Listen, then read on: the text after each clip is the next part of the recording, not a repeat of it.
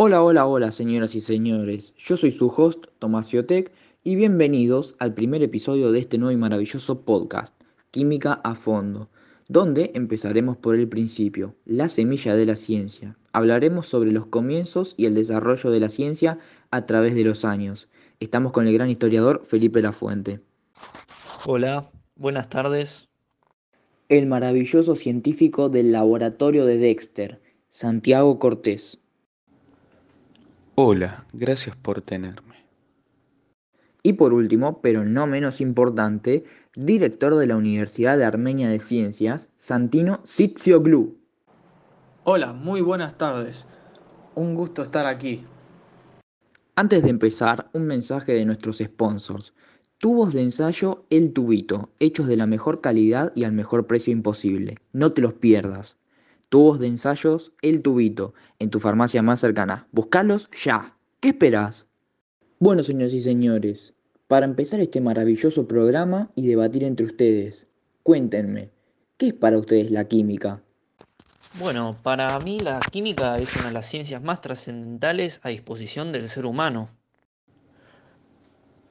No, yo creo que la química es un conjunto de conocimientos que se tienen sobre la preparación, las propiedades y las transformaciones de un cuerpo. Yo opino que la química es la ciencia que estudia la composición y las propiedades de la materia y de las transformaciones que ésta experimenta sin que se alteren los elementos que la forman. Bueno, señores, muchas gracias por sus aportes sobre la química. Ahora ¿De dónde se remonta la historia de la química? Yo pienso que el comienzo de la química se remonta a cientos de miles de años atrás con las civilizaciones prehistóricas y sus avances tecnológicos. A su vez, los que se enfocaron mucho más en este tipo de pensamientos fueron las civilizaciones europeas como los persas y los griegos, que hicieron grandes avances en la química. Yo pienso lo mismo, Felipe. Los griegos fueron grandes pensadores y muchas bases de la medicina que conocemos de hoy en día fueron descubiertas por los antiguos griegos con uso de la medicina natural basada en las plantas. Bueno, cuénteme Felipe, en su opinión, ¿cuál fue el comienzo de la historia de la química? ¿Qué piensa usted que es el hecho que marcó el comienzo de la química como la conocemos? Bueno, yo opino que la química arranca desde algo tan simple como el descubrimiento que hace el hombre del fuego, ya que eso impulsó hacia muchas cosas que conocemos hoy en día, como la química. El fuego impulsó el descubrimiento de algo tan simple como cocinar la carne, que a su vez descubrimos que podemos modificar la composición y el estado de las cosas a través de la combustión. A lo largo de la historia de la química se han descubierto grandes cosas. Y para usted, señor Cortés, ¿Cuál fue el más importante? ¿Cuál es el que más le llama la atención y el que lo ayuda en su trabajo en el laboratorio? Yo pienso que uno de los más grandes avances de la ciencia es el del descubrimiento de los átomos y de la teoría atómica escrita por John Dalton, publicada en el año 1808. Basada en teorías propuestas por los pensadores griegos Leucipo y Demócrito, ya que, los, ya que sostenían que toda la materia estaba compuesta por una cosa en común, que puede adoptar distintas formas. Dalton, basándose en estas teorías, redactó que los elementos estaban formados por partículas diminutas e invisibles denominadas átomos. También escribió que todos los átomos de un mismo elemento son iguales entre sí, pero distintos a los de otro, y que los objetos son formados por átomos del correspondiente objeto en una enumeración constante. Pero, ¿quién fue John Dalton? ¿Alguno me lo podría explicar? John Dalton fue un naturalista, químico, matemático y meteorólogo británico que vivió entre los siglos XVIII y XIX. Él hizo, hizo muchos eh, avances científicos, como el descubrimiento del átomo y la tabla de los pesos atómicos que contribuyeron a la creación de la tabla periódica. Para agregar algo curioso sobre John Dalton, el término daltonismo se debe a que él fue la primera persona eh, que describió la causa eh, por la falta de percepción de, los colores eh, en algunas personas.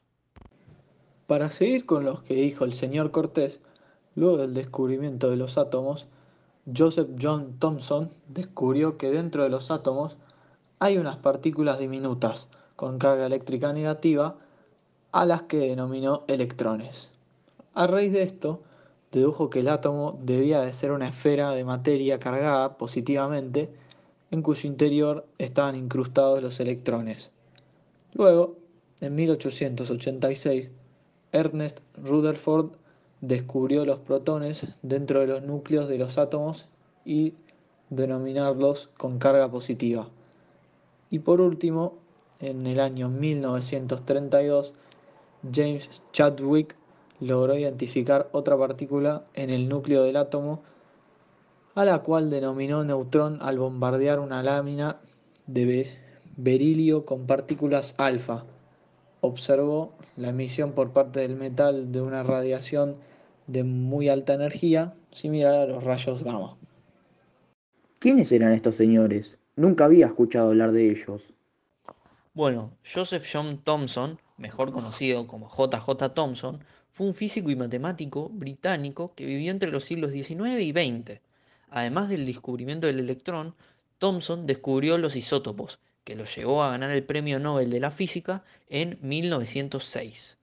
Ernest Rutherford fue un físico nacido en Nueva Zelanda que vivió entre los siglos XIX y XX y él descubrió el núcleo atómico y con él el descubrimiento del, del protón. También descubrió que la radioactividad iba acompañada por una desintegración de los elementos lo que lo llevó a ganar el Premio Nobel de Física en 1908. Y por último, pero no menos importante, James Chadwick, que fue un físico inglés que vivió en los siglos XIX y XX, que, como bien dice Santino, descubrió el neutrón. Además, estuvo involucrado en el desarrollo de la primera bomba atómica del mundo. ¿Qué otros descubrimientos han habido a lo largo de la historia que han sido de gran importancia? Otro de los avances de la química, y en mi opinión el más importante, es el de la tabla periódica, con todos los elementos químicos. Está ordenado por su número atómico, por su configuración de electrones y sus propiedades químicas. Este ordenamiento muestra tendencias periódicas como elementos con comportamiento similar en la misma columna. Este es prácticamente el corazón de la química.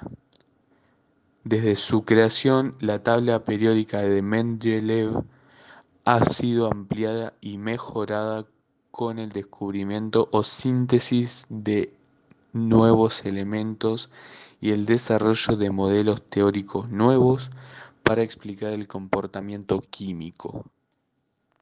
En el año 1895, Wilhelm Röntgen descubrió los rayos X, estudiando las emisiones de luz de un tubo de descarga eléctrica, observó que una pantalla cubierta con una sal fluorescente destellaba cada vez que conectaba al tubo de descarga. Röntgen tenía claro que los rayos catódicos eran emisiones que no podían atravesar el tubo de vidrio. Sin embargo, y por alguna razón, una radiación invisible atravesaba las paredes e impactaba la pantalla comprobó también que el poder de penetración era sorprendente. Puso ciertos obstáculos entre la pantalla y la emisión y sin embargo persistía la, la luminosidad. Supo que era radiación de alta energía pero de naturaleza desconocida. Por esta razón la denominó radiaciones X. Solo en 1912 el físico alemán Max von Laue determinó la naturaleza electromagnética de los rayos X. Bueno, ahora vamos a hablar sobre un tema de la actualidad que está presente en todo el mundo, la vacuna del coronavirus. Durante el último año, el mundo ha sufrido una pandemia del virus COVID-19 y se ha visto sumido en una carrera de ver quién desarrolla la vacuna lo antes posible, como para que no haya una catástrofe mundial. Y varios laboratorios han desarrollado vacunas en una extensión de tiempo nunca antes visto. Todo esto tiene que ver con la química, ya que es un gran avance para la humanidad actual, y los laboratorios han tenido que investigar a contrarreloj para no solo hacer la vacuna lo antes posible, sino lo más eficiente que puedan. ¿Qué opinan ustedes sobre el desarrollo de la vacuna y cómo afecta a la historia de la química?